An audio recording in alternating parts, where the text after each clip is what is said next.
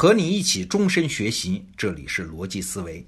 最近呢，有人给我看了切尼回忆录当中的一段文字，哎，很有意思。那切尼是谁呢？在前些年的美国政治中，那可是个很重要的人呐。上个世纪的七十年代，就是尼克松当总统的时候，他就是白宫办公厅的副主任。然后呢，他是老布什总统的国防部部长，小布什总统的副总统。他还号称是美国历史上最有权势的副总统啊，那人当然是非常能干了，而且在美国政界的时间也特别长嘛，所以他的回忆录当然就非常有料。那切尼的这段回忆呢，牵扯到美国政界的一件陈年旧事啊，很多人也都知道水门事件。我们简单说一下这个过程啊，一九七二年的十一月，那尼克松是压倒性的赢得了美国总统大选。全美五十个州，哎，尼克松赢了四十九个啊！但是呢，新年过后没几天，一九七三年一月八号就爆发了水门危机。随后一年多的时间，事儿就越闹越大，最后拖到一九七四年的八月八号，在全国的一片指责声中，尼克松黯然辞职。这就是水门事件。要强调的是呢，尼克松在水门事件里真正犯的事儿啊，不是像江湖传闻那样啊，是去搞窃听。而是撒谎，是做伪证。那你说政客撒谎，这不是经常的事儿吗？对呀，这就是水门事件真正有趣的地方。我们现在时隔这么久啊，是很难想象这事儿对当时美国人的冲击了。你想，在尼克松之前，传媒不发达嘛，美国人心目中总统的形象差不多就是个品行道德无可挑剔的圣人。那要到了现在呢，还传媒又超级发达，那领导人再有什么品行上的缺陷，哎，大家忍一忍也就过去了啊，没有那么苛求。你看现在美国总统特朗普啊，可以说浑身都是毛病，但是哎，这种毛病反而成了个性啊。但是尼克松在上个世纪的七十年代，他就不走运了，他正好赶上了一个转折期啊。同样的事情，如果是尼克松以前的总统做了。那很容易被掩盖嘛，因为传媒不发达嘛。如果是后来的总统做了呢，就很容易被原谅啊。但是尼克松哎，特别不走运，他赶上了电视时代，那整个事情被拿到公众面前反复展示，而公众呢，那个时候也是玻璃心，因为毕竟见得少嘛，对这种事儿没有什么耐受力啊，所以全国上下是怒潮汹涌啊。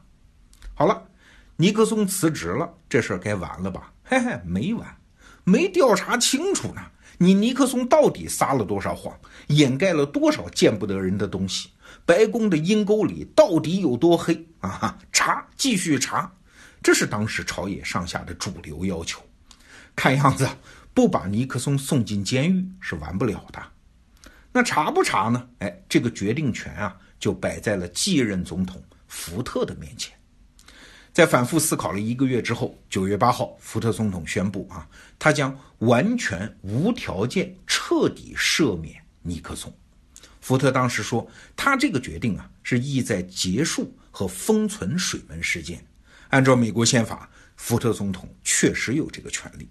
好了，现在尼克松算是安全了，但是这个时候，民众批评的矛头那就指向福特了。你把一个贼给放跑了嘛？啊，一个自然的推论就出现了，你们俩肯定有内幕交易，肯定是尼克松在辞职之前跟你说，哎，我辞职换你当总统好不好啊？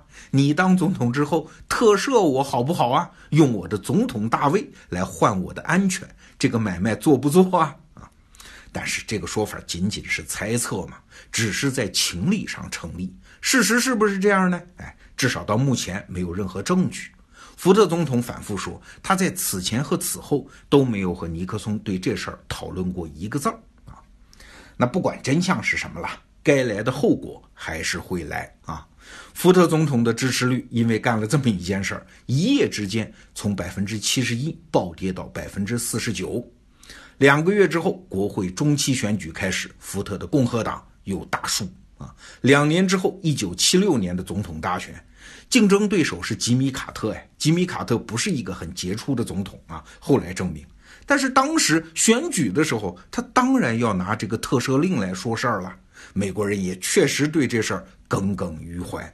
结果呢？结果福特以非常微小的劣势输掉了这场选举。哎，于是后来就出现了卡特总统嘛。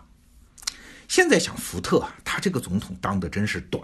你算算看啊，一共四年任期，尼克松干了一年，中间又为尼克松的事儿闹腾了一年，他自己真正主掌美国，可能也只有两年左右的时间啊。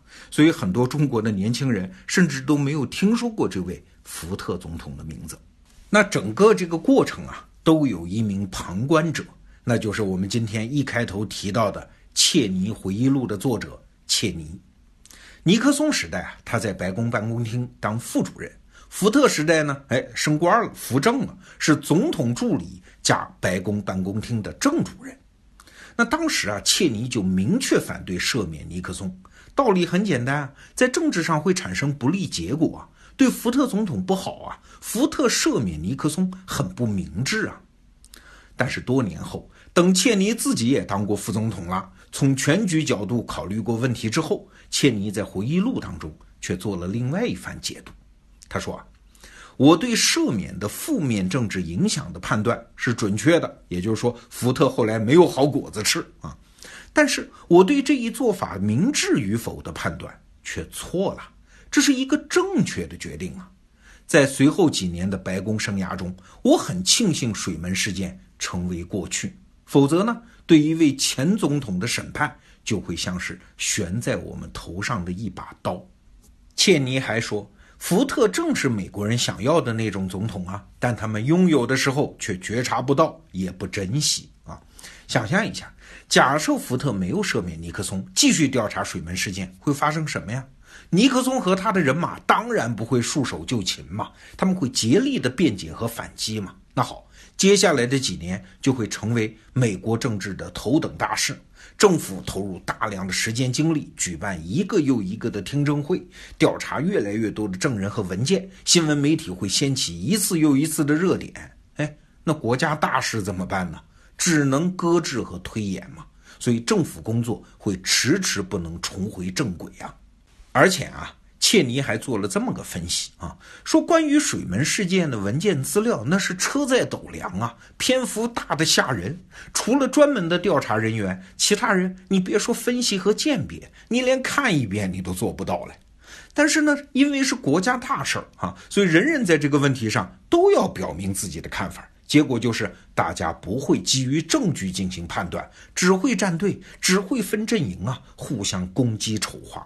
那美国社会将会因此被深深的分裂，被撕裂的社会，无法正常运转的政府，这可不就是切尼说的吗？是悬在人们头上的一把刀，那是不知道会导致什么严重的后果的。好了，现在我们看到切尼的这段文字，我们才算真正听懂了福特当年在赦免尼克松的时候说的一番话。当时福特说，这个特赦对国家利益来说是最好的。因为这事儿是我们所有人都参与的美国悲剧，它永无止境，除非有人在上面写一个结尾。现在只有我能做这件事儿，那么我必须做这件事儿。你看，虽然福特本人因此付出了巨大的政治代价，但美国整个国家因此受益了。美国走出了水门事件的阴影啊，开始重建国家的信任。这件事情啊，我们今天之所以要回顾啊，是为了破解对民主政治的一个误解。一个国家，请问要不要追求正义呢？当然要，但是应该有一个限度啊。这个限度就是国家不能陷入无限的纷争，结果耽误了发展的正事儿啊。像我们的邻国韩国，几乎每一个总统下场都不太好，几乎都掀起了轩然大波。哎，这就是不成熟的民主政治啊。而反过来看呢，美国、英国这样的国家，它不是每一个政客都是圣人呐，但是很长时间都没有剧烈的波动和纷争。哎，这不是正义的缺席，这是政治的成熟。回头来说，福特总统啊，二零零一年在他下台二十五年后，他获得了肯尼迪勇气奖。哎，这是个什么奖呢？这个奖啊，是肯尼迪总统家族设立的，一年发一次啊，专门用于表彰那些在众人反对的时候还能做出明智决定的官员。嘿嘿，有意思的是啊，二十几年前，在福特赦免尼克松的时候，肯尼迪家族本身也是坚决的反对派。你看，在时间的面前，任何观点都会变化的，但是在时间面前，国家需要发展这一点恐怕不会变。今天就聊到这儿明天见。